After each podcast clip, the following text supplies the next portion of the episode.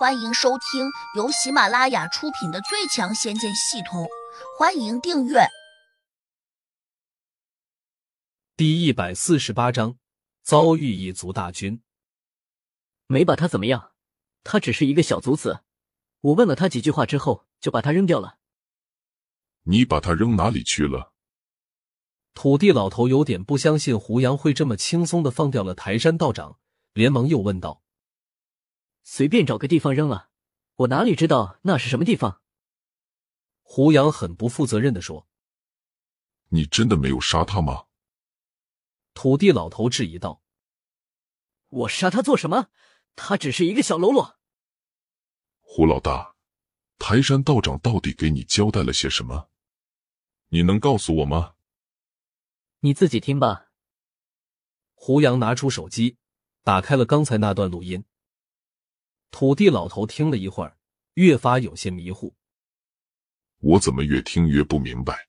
第一，台山道长的声音有点奇怪，你问什么他就回答什么，他怎么会这么听话呢？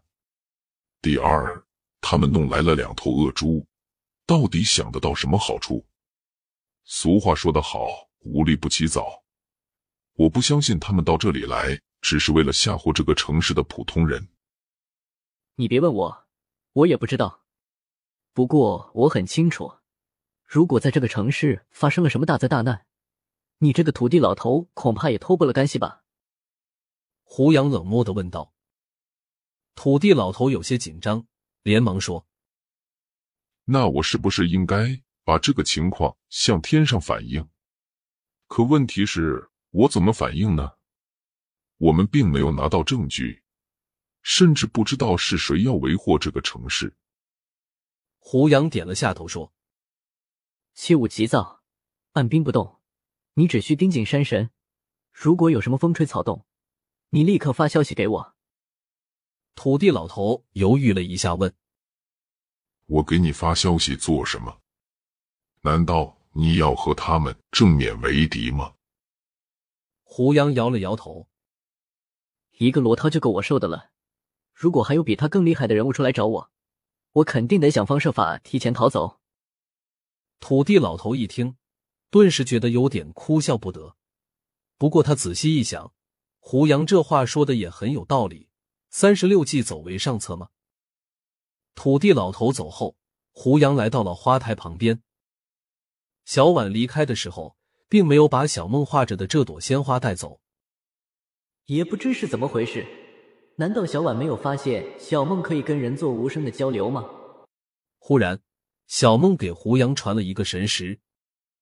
那个小姑娘找我，我没和她交流。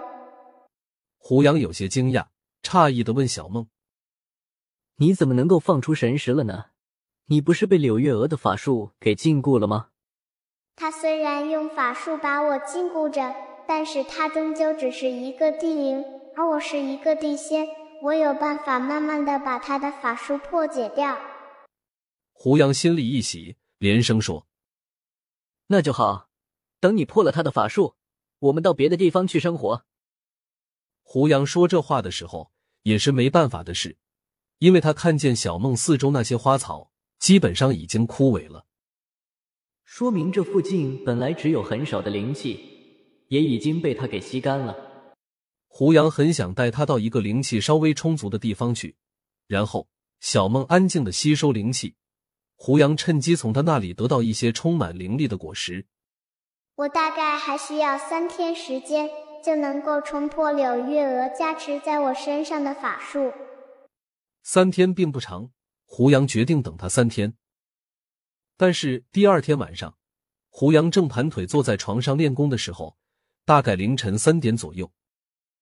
屋顶上方突然传来了非常细微的沙沙沙的声音，与此同时，地面也传来了奇怪的声音。刚开始迷迷糊糊中，胡杨还以为空中下起了细雨。对于一个处于修炼状态的人来说，潜意识总是很容易产生错觉的。胡杨还在朦胧之中，他突然听见隔壁传来了一声尖叫，他心里一震，下意识的睁开了眼睛。这不是保姆王芳的声音吗？她遇到什么事了？胡杨迟疑了一下，却又觉得现在去查看王芳的情况有些不太合适。毕竟现在是深夜，并且这是在夏天，王芳睡觉肯定穿的很少。过了一会儿，王芳那边没有动静，胡杨心想，王芳可能做噩梦了。就在这时，空中突然掉下来一大片红色的蚂蚁，它们全都长着黑色的翅膀。这些蚂蚁个头非常大，每一个都好像是黄蜂一般。眼见它们要落到自己的头上，胡杨猛地挥了一下手，迅速劈出一片气流，把那些蚂蚁给震开了。但是这些蚂蚁数量太多了，转眼间就像下雨一样铺天盖地的掉落下来。而且地上也有很多这样的蚂蚁开始冒出来了。不知道这些蚂蚁到底多厉害，胡杨心里只有一个念头，就是不希望它们粘到自己的身上。因此，他飞快的挥动着手掌，把距离自己最近的蚂蚁都给打了下来。但是蚂蚁的数量实在太多，很快就有几只落到了胡杨的身上。他突然发现，这些蚂蚁的咬合力太强大了。几乎就是一口一个洞，转眼间就把他的衣服给咬成了碎片。胡杨吓了一跳，急忙从体内放出防护罡气，把那些粘在衣服上的蚂蚁给震落到地上。这样下去不是办法，屋子太小，转不开身。如果放出九妹真火，可能会把房间给烧起来。脑中闪过这个念头，胡杨便猛地冲向了房门，迅速撞了出去。胡杨终于撞出了房门，冲到了外面的花园中。那些蚂蚁像炸了的蜂窝一般，呼啸着冲了上来。胡杨冷笑了一声，回手就打出了一团九妹真火。只听到“轰”的一声，那个火球一下在蚂蚁群中炸开了。刹那间，噼里啪啦的响声在院子里面像尖花生米一样响了起来，同时传出一片焦糊的气息。但是后面没有被火焰烧着的蚂蚁，却依旧冲向了胡杨。这些奇怪的蚂蚁就好像根本不知道危险似的。胡杨的脑子里面又闪过了一个念头：该不会有人在暗中指挥他们吧？不然他们怎么会不顾一切的扑向自己？本集已播讲完毕，请订阅专辑，下集精彩继续。